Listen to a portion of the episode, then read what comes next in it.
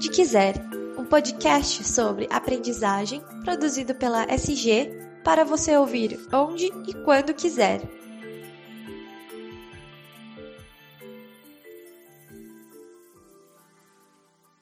Olá pessoal, tudo bem com vocês? Eu espero que sim. Sejam muito bem-vindos a mais um episódio do podcast Onde Quiser, o espaço de compartilhamento de conhecimento em treinamento e desenvolvimento e educação corporativa da SG, Aprendizagem Corporativa. Eu sou o Daniel Consani e faço parte do time de comunicação da SG. Antes de mais nada, como você já sabe, eu quero convidar você a assinar o feed do nosso podcast aí no Spotify ou no SoundCloud ou ainda no Google Podcasts que são os tocadores de podcast onde a gente está. É, e também, claro, fica aqui o convite para você seguir a gente nas redes sociais: Facebook, Instagram e LinkedIn. Basta procurar por SG, Aprendizagem Corporativa e dar o follow, combinado? Bom, no episódio de, no, de hoje a gente vai falar sobre microlearning ou microlearning. É, olha, é, 10 em cada 10 eventos hoje sobre TD traz em sua grade de programação algum conteúdo ou uma atividade relacionada ao tema microlearning. E não é para menos, né? Se nos últimos anos o mercado de educação corporativa e TD já vinha passando por grandes transformações, incorporando cada vez mais novas tecnologias e abordagens, é, visando garantir mais efetividade, engajamento e resultados reais nos seus programas de treinamento, a partir desse ano de 2020, um ano atípico, para dizer o mínimo, né? para usar um, um, eufemismo, digamos assim, é, houve uma explosão das atividades digitais e virtuais. É, o e-learning avançou, avançou cinco anos em cinco meses, eu costumo dizer, e tem trazido a reboque muitas transformações, sendo que a corrida pela adoção do microlearning é um componente muito importante dessa equação maior. Afinal de contas, né, o que, que é microlearning? É, como é que ele é colocado em prática? Ou dando um passo ainda atrás, será que eu preciso ou devo apostar em algum tipo de ação voltada para micro, microlearning? Por que, que eu devo me importar com esse assunto? Quer dizer, são muitas perguntas que a gente precisa responder antes de vaticinar que o microlearning é de fato uma solução incrível e que é a melhor solução para aquilo que a gente está, para o problema que a gente quer, quer resolver na nossa organização. Mas hoje eu tenho aqui comigo, participando desse podcast, uma pessoa que com certeza vai ajudar muito a gente a responder cada uma dessas perguntas. E aí eu estou falando do José Luiz Suárez Nunes, gerente de treinamento para a América Latina da farmacêutica Novo Nordisk. Zé, eu agradeço imensamente a sua participação, é, ter aceitado o nosso convite e é uma satisfação falar com você, viu? A satisfação é minha, Daniel. Eu fico muito feliz de poder compartilhar os nossos aprendizados aqui em relação ao microlearning. Já gostaria de dizer inicialmente que não é um conceitos acadêmicos, mas senão como colocamos na prática aquilo que a gente aprendeu uh, na CBTD, na ATD, enfim, uh, com bastante professores e são mais acadêmicos no assunto, mas acho que é legal eu posso trazer o que é o microlearning na prática, no dia a dia. É isso aí. É isso aí, a gente vai falar muito disso mesmo. E eu queria, inclusive, começar te perguntando, e aí vamos focar na prática mesmo, porque quanto mais mão na massa for, é, melhor. É, o que é e o que não é microlearning, Zé? Porque acho que tem. A gente, como eu falei né, na, na, na introdução, é, hoje esse é um assunto que está explodindo nas empresas, quer dizer, está todo mundo falando de microlearning, está todo mundo de alguma forma é, criando ações voltadas para esse tema, mas eu imagino também que há muita desinformação, há muito. Há muito há, todo mundo ainda está tateando sobre esse assunto, o que, que é de fato, o que, que não é. Se eu simplesmente gravar uma pílula de conhecimento, isso já é microlearning. Quer dizer, eu queria que você ajudasse a gente a identificar é, o que é e o que não é microlearning para a gente começar essa conversa. É, muitas pessoas tentam fazer uma, uma conceituação do que é, do que não é microlearning, e para mim isso é menos importante. Ah, tá. O, o, o, mais importante do microlearning, que vem, o microlearning em português seria um microaprendizagem, é Sim. como que eu vou aprender de maneira rápida, simples e intuitiva. Tá. É, é basicamente isso. Então, o que a gente tenta fazer ao máximo aqui é como eu vou compartimentar ao máximo um conteúdo a ponto de ele ficar com um tema específico e que a pessoa pode aprender em qualquer lugar, em qualquer momento.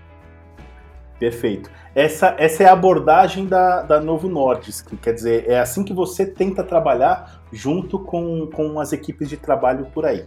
Exato. Então, é assim, são conteúdos bem específicos. Tá. Uh, obviamente que quando eu compartimento ele o máximo, ele fica num, num, espaço de tempo curto de aprendizagem. Curto, é, por perfeito. isso que se chama microlearning. Às vezes algumas pessoas tentam ser uma, um, conceituar, não, microlearning tem que ter de 3 a 4, 10 a 15. É, é, isso eu acho que é menos relevante. O mais importante ah. é que seja um tema específico, compartimentado, para que a pessoa se concentre naquele tema uh, de uma maneira rápida e simples para ela ler, ouvir ou ler. Né? Perfeito. Então, essa é, a, é como a gente estrutura aqui. É. Me parece que, então, é, o microlearning tem tudo a ver com, com uma coisa que a Flora Alves, que é a CLO aqui da SG, sempre diz, que todo programa de treinamento e desenvolvimento tem que colocar o participante no centro de todo de todo o desenho, né?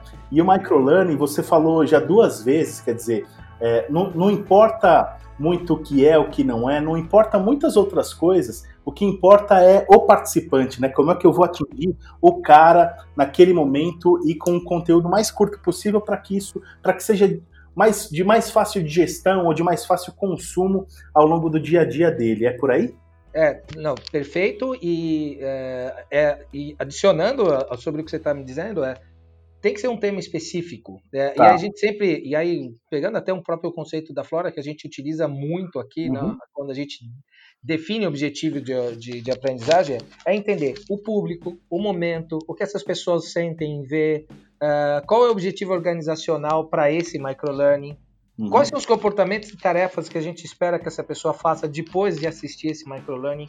Então, é realmente ter é, esse é, a, o, o, quem vai aprender no centro, uhum. né? a pessoa no centro da aprendizagem, é, e, e, tentar entregar aquilo de maneira rápida, simples e prática para ela. Perfeito. Ô Zé, em que situação que é aconselhável a adoção do microlearning? Quer dizer, é, o microlearning resolve qualquer problema de treinamento? Não, e, e, e, esse é um outro ponto. Pelo menos na nossa experiência, a gente não usa o microlearning para tudo. É, tá. Você sabe que a gente trabalha com medicamentos, a Novo Nordisk é uma empresa de ponta e trabalha com inovação. Então, Sim. os nossos produtos são produtos extremamente técnicos e a gente tem que ter uma equipe muito bem preparada para falar com, com, com, um profissional de saúde, né? tá. Do outro lado, com os nossos clientes. É, e às vezes o nível de profundidade técnica é um fator importante. Tá. É, só com microlearning eu não consigo atingir o nível de profundidade técnica que a gente precisa. É, então muitas vezes se faz necessário eu ter um e-learning mais estruturado, com mais informações, com um nível de profundidade maior. É, muitas vezes é, a gente tem que ter treinamentos presenciais, é, tirar dúvidas, praticar aquilo que eles estão aprendendo. Só com microlearning a gente não alcança esse objetivo. Não alcança isso. Né? Porém, o microlearning é uma ferramenta fundamental quando a gente está fazendo principalmente um pré-work. Então, antes de qualquer treinamento, a gente compartimenta o conteúdo em máximo de pílulas possíveis, tá. fazendo com que a pessoa busque aquele conteúdo que é o mais importante para ela naquele momento. Uh, é, utiliza também muito pós-treinamento uh, para sedimentar os as informações chave sobre aquele treinamento que a gente acabou de aplicar. Né? Então, o microlearning, nesse sentido de apoio a uma uhum. aprendizagem mais profunda, é excelente. Inclusive para revisão de conteúdo. É, então, poxa, lembra aquele treinamento que a gente fez lá atrás? Essas são as informações-chave. Você não pode esquecer especificamente desse ponto. Então, então a gente utiliza muito nessa conexão. Antes, posterior, é, funciona muito bem para isso. Zé, então baseado nisso que você acabou de responder, é, dá para dizer que o microlearning é perfeito, por exemplo, para suporte à performance, né? É, que é um conceito também que a, que a Flora Alves é, fala, sobre o qual ela, ela, fala muito, que é o, o, o como é que você vai garantir que o aprendizado ele vai ser colocado em prática, ele vai ser absorvido de fato então, para o suporte à performance, ou também para uma outra questão que é, é, um outro conceito chamado Learning in the Moment of Need, né, o aprendizado no momento da, do, da necessidade, é, para essas, duas, essas duas frentes, o microlearning é de fato indicado? É, eu acho que é fundamental, inclusive. Tá. Uh, learning in the Moment that Need. Vou dar um exemplo. Imagina que você está esperando um ônibus, tá? Uhum Uh, você está ali no ponto de ônibus, você viu um infográfico super interessante que você tem cinco minutos para ler aquilo até a hora que o ônibus vier. Tá. Poxa, por que não você dedicar esse tempo exatamente para isso? Perfeito. É, é, é, sabe, isso é essencial porque eu faço com que a pessoa tenha flexibilidade para aprender. Uhum. Então ela pode aprender em qualquer momento, em qualquer lugar e com qualquer formato. Então ela pode usar o computador, pode usar o celular, é, tá no carro, pode ouvir um podcast. É, então a pessoa pode aproveitar muito a, a, o aprendizado dela no momento que, que ela tem um espaço para aprender. Claro. Né? Antes a gente tinha um conceito é, de, não, poxa, eu tenho que sentar, parar e estudar. Não, cara, a gente está aprendendo a todo momento, né? E, e, isso foi impulsionado pelas mídias sociais.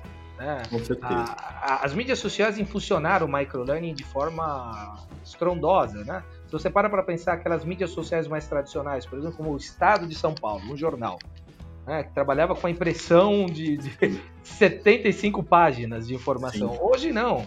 Eles fazem uma porção de microlearnings, reportagens curtas para as pessoas acessarem na mídia social, a hora que ela está dentro do ônibus, do carro, viajando, enfim. Uh, então, e isso apoia muito né, a performance das pessoas também, porque a gente acaba reforçando, e aí eu posso pegar um exemplo muito prático que a gente tem aqui. Uh, quais são os aspectos chaves de cada produto nosso na hora de uma abordagem de venda? Uhum. O que, o representante não pode é, esquecer? E a gente faz microlearning justamente para apoiar aqueles pontos chave na uhum. abordagem que ele vai ter com o cliente, e eu tenho certeza que isso apoia muito e melhora a performance dele no dia a dia, é, fazendo com que eles não esqueçam os pontos importantes de cada produto que a gente tem por. Perfeito. E o que, que, deve ser levado em conta na hora de, apli de aplicar o microlearning junto às equipes de trabalho? E aí eu estou imaginando que se a gente tem que é, levar sempre em conta o participante, quer dizer, o participante está no meio de todo esse processo. É, o dia a dia dele tem que ser considerado, quer dizer, que, quais, são os, quais são os momentos em que, em que ele tem uma janelinha ali para consumir determinado conteúdo.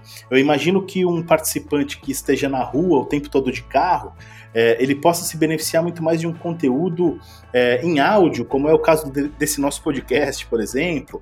É, agora, se ele se ele está no transporte no transporte público, por exemplo, talvez ele possa fazer uma leitura ou assistir até um vídeo, dependendo do 4G dele. Quer dizer, tudo isso tem que ser levado em conta na hora de escolher o microlearning para determinado objetivo. Sim, é perfeito. E o, esse era um dos exemplos que eu, que eu uso muito, né? Tá. O nosso representante, a gente utiliza muito o podcast. É, é ele, ele fica muito tempo no carro. Claro. Né? Tem que ir do, médico para o outro, de um profissional de saúde para o outro, ele tem Sim. aquele momento do carro para ouvir um podcast. É, só que é, é engraçado porque o fato de eu disponibilizar o podcast não significa que eu vou alcançar todos os representantes. Porque tá. outros fatores você tem que levar em conta, por exemplo, como a geração. Né? Então, por exemplo, às vezes é muito difícil fazer alguém que, que é mais velho, uh, alguém da minha idade, vai, eu tenho 44 anos e não está tá. acostumado com o podcast, acessar o podcast. Mas uhum. essa pessoa, ela gosta de leitura, por exemplo. Tá. E a leitura, por hora que ela chega no consultório e vai esperar para falar com o médico, por exemplo, aquela leitura ajuda muito. Tá de fácil, ela acaba lendo. Então, em vez de ler a revista Contigo, vai ler o, o, o, o infográfico que a gente desenvolveu. Uh, mas é interessante que também o mais jovem se interessa muito por vídeo. Essa é a geração YouTube. Uhum. E, e, e, vídeos, ah, e, e, é interessante que não é só o gerar um vídeo, mas a forma como você se comunica nesse vídeo é super importante. É verdade. É verdade. E, e, a gente se comunica com a geração mais nova, é, principalmente, de uma maneira bem youtuber mesmo. É, de maneira informal, colocando vinhetas, colocando memes, é, para que o conteúdo fique mais interativo e a gente alcance essa pessoa. Mas é importante que você tenha tipos e formatos distintos para alcançar o maior número uh, possível uh, de, de, participantes, porque as pessoas aprendem de maneiras diferentes e têm preferências diferentes. Tem gente que gosta mais de ler, tem gente que gosta mais de ouvir, tem, gosta, tem gente que gosta mais de vídeo. Ah, então, quanto mais formatos você disponibilizar nesse sentido, melhor. Uh, obviamente, você vai ter que fazer um levantamento de como é a sua audiência, se é uma população mais jovem, né, ou não, ou uma, uma população bem heterogênea, que é o nosso caso a gente faz o máximo de formatos possíveis, porque eu tenho uh, de, de, de, jovens de 18, 15 anos, uh, desculpa, de 18 a 20 anos e que estão tá. começando a sua carreira, até, até pessoas mais experientes, né, como o meu caso de 40, 50, 60 anos. Né? Perfeito. É, como é que a gente conecta, quando a gente fala em microlearning, é, a gente sempre, eu sempre penso de alguma forma em como aquela ação específica está conectada com um objetivo de aprendizagem que foi identificado lá no começo do desenho de todo o processo, todo, todo o programa de treinamento. É, como é que. Existe algum, algum tipo de, de caminho, de, de atalho que possa ajudar quem vai desenhar um treinamento a conectar o microlearning com esse objetivo de aprendizagem, Zé? Sabe o que é interessante, Daniel? A gente nunca começa pelo, pelo formato aqui. Tá, perfeito. A gente sempre começa, por exemplo, eu vou pegar o exemplo da SG mesmo, a, uhum. Canvas Trahenten, a gente sempre começa lá entendendo o momento que nós estamos, né? A gente faz ah. a empatia, a, o Canvas Empatia, para poder buscar exatamente qual é o objetivo de aprendizagem, qual é o gap que eu estou tentando resolver, uhum. né? O microlearning, na realidade, ele é uma ferramenta. Então, quando eu vou desenvolver o Ropes, por exemplo, é, que é um outro canvas que a gente tem dentro do Canvas Trahenten, é, a gente trabalha exatamente qual é o melhor formato para aquele gap de aprendizagem. E normalmente o que a gente acaba desenvolvendo é cada gap de aprendizagem um microlearning. Tá. Isso é fundamental, porque uh, às vezes a gente tenta pegar dois, três gaps de aprendizagem e fazer uma experiência só de aprendizagem, e não é efetivo. É, lembra que eu falei para você que a gente tem que compartimentar o máximo possível máximo cada possível. conteúdo? Sim. Compartimentar o máximo possível significa que para cada gap de aprendizagem eu tenho que ter um microlearning. Um microlearning significa, não significa uma mídia só e tal. Esse não. microlearning pode estar tá, é, é, é, é, separado ou ser oferecido em diversas mídias diferentes e tudo mais, e formatos diferentes. Exato. Eu vou dar um para exemplificar. Vamos dizer que eu, eu, fiz aqui o Canvas, identifiquei que o meu objetivo de aprendizagem é melhorar o fechamento tá. das visitas dos representantes que eu trabalho. Tá? Eles, não, eles não fecham bem a venda. Uhum. Muito bem, então o, objetivo, o gap de aprendizagem aqui é fechamento de venda. Para esse fechamento de venda, eu posso ter uh, um podcast, um, um, um vídeo, uhum. uh, um infográfico, mas ah. o ponto é, eu, eu, tenho que tratar de um assunto em cada um desses microlearnings. Uhum. E aí eu faço formatos de distintos para buscar o máximo de, de audiência possível, para que claro. eu consiga alcançar o, o, o máximo possível de, da minha audiência, né? seja aos mais jovens, aos mais experientes. Perfeito. Ô, Zé, eu ainda, eu ainda fiquei em dúvida, por exemplo, a gente já entendi claramente que é, microlearning é perfeito na situação de você dar suporte à performance, quer dizer, de alguma forma reforçar aquilo que foi aprendido aprendido anteriormente com mais profundidade. Ou seja, o microlearning, ele não é o treinamento em si, né? Ele é uma ferramenta de suporte a, a todo o processo de treinamento. Agora, no caso do, do learning in the moment of need, né, no, no caso do, do, aprendizado, no momento em que é necessário o aprendizado, ou no momento em que é necessário aplicar, é, o, o, o microlearning é de fato aconselhável, quer dizer, ele é um formato é, que pode funcionar, é, de, e aí e, imagino que tenha um grau de profundidade é, é, necessário para que o microlearning seja efetivo? Sim, é, basicamente o que a gente tenta buscar em cada microlearning é, é saber exatamente qual é o tema que a gente vai abordar tá. e qual a profundidade que a gente vai dar. Uhum. E, e é, obviamente que quando a gente está se tratando, por exemplo, de uma molécula, de um, de um medicamento que a gente tem e, e o assunto é muito denso, uhum. o que a gente acaba fazendo naquele microlearning é falar o ponto principal. Tá. Se for necessário aprofundar mais, a pessoa tiver mais interesses de aprofundar aquele conhecimento, uhum. no próprio microlearning a gente indica onde ela pode encontrar mais informação sobre esse tema. Perfeito. Então você acaba usando o microlearning para instigar tá. a pessoa a aprofundar o seu conhecimento num outro material mais denso, mais profundo. Perfeito. Perfeito. Não sei se eu é, respondi essa pergunta. Respondeu, respondeu sim, porque deu, deu uma luz legal. Inclusive, acho que vale a pena para. Dá para emendar a próxima pergunta que eu ia te fazer, que é. E aí eu queria falar um pouquinho de chá com você, né? né o uhum. desenvolvimento de conhecimentos, habilidades e atitudes. E aí eu queria te perguntar é, em, em, que momento é, o microlearning é mais indicado? Quer dizer, é possível desenvolver essas três frentes, digamos assim, né, com conhecimentos, habilidades e atitudes com microlearning. É, e aí a minha pergunta mais curiosa, digamos assim, eu, eu, onde eu estou mais curioso é, é dá para desenvolver atitudes através de microlearning? Boa pergunta. É, bom, vamos lá. Quando a gente está falando de competência, é, eu preciso de vários fatores para desenvolver uma competência. Né? Então, quando eu estou falando de microlearning, uhum. o microlearning está focado mais no C do chá. Tá. Né? É, eu, tô, mais, né? eu tô aportando conhecimento. Perfeito. A habilidade, a pessoa só vai adquirir habilidade fazendo. Uh, só escutando o podcast ou só vendo o vídeo, ela não vai ter habilidade para implementar, ela tem que experimentar. Perfeito. E aí a gente entra naquele conceito do 70, 20, 10. Né? Perfeito. Uh, é, 70% do aprendizado é da pessoa fazendo aqui. Uh, agora, a atitude é interessante. Eu não, eu não, acredito que a gente vai mudar a atitude somente pelo microlearning mas o microlearning pode impulsionar uma mudança de atitude. Pode motivar, né? É. Pode motivar. Então, uh, por exemplo, se eu sou um gestor, tem um microlearning bem interessante que vai fazer com que mude a atitude uh, do, do, meu empregado, poxa, eu posso usar ele como um exemplo. Falar, oh, lembra aquele microlearning que a gente discutiu isso? É isso, uhum. preciso que mude de atitude. Ele serve como um impulsionador.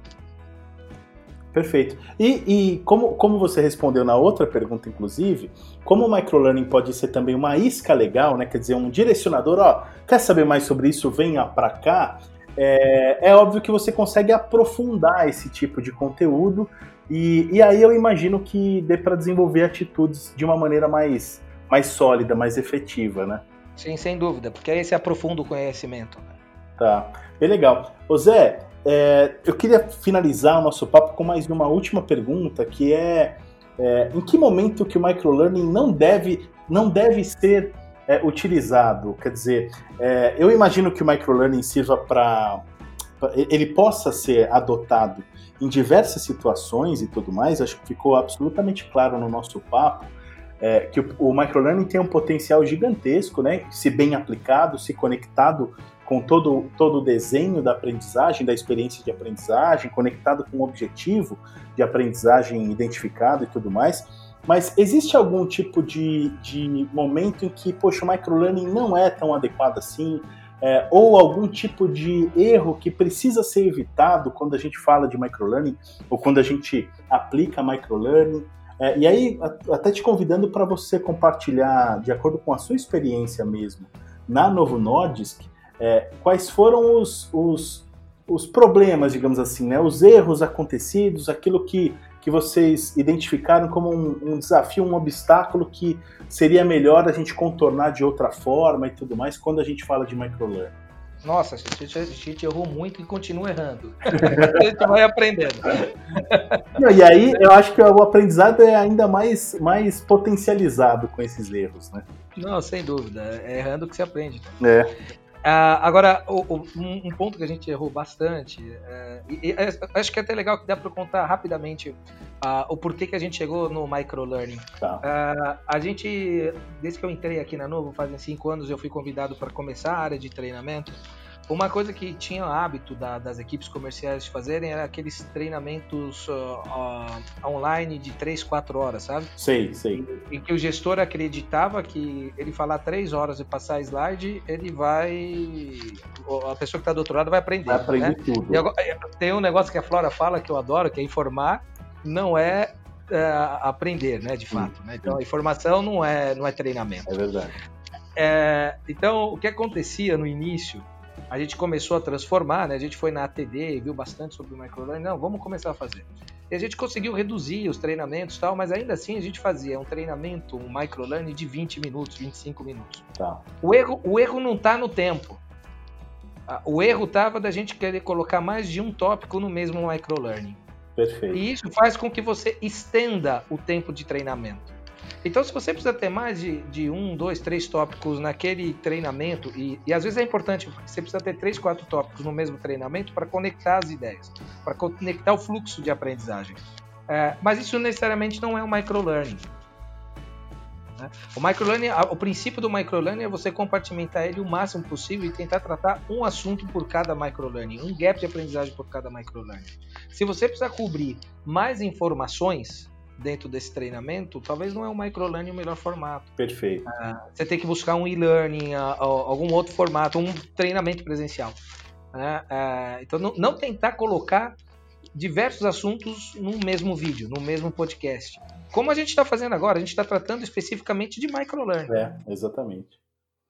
É, é o que você falou, né? Desde o começo. Quanto mais focado, quanto mais específico, melhor e mais efetivo, né, Zé?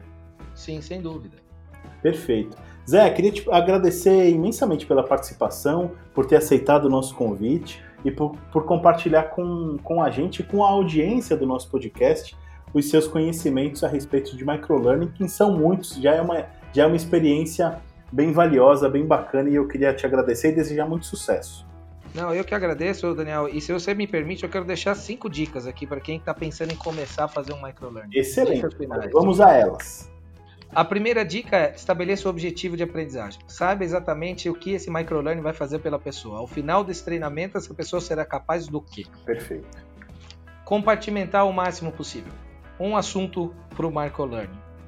Terceiro ponto, defina um roteiro e um script. Não tenta fazer sem você definir o roteiro, o que, que você vai falar, quando vai falar, por que vai falar. Tem que ter pé e cabeça. Perfeito. Esse microlearning. É isso aí. Defi definir o melhor formato para cada pessoa uh, e momento que essas pessoas estão.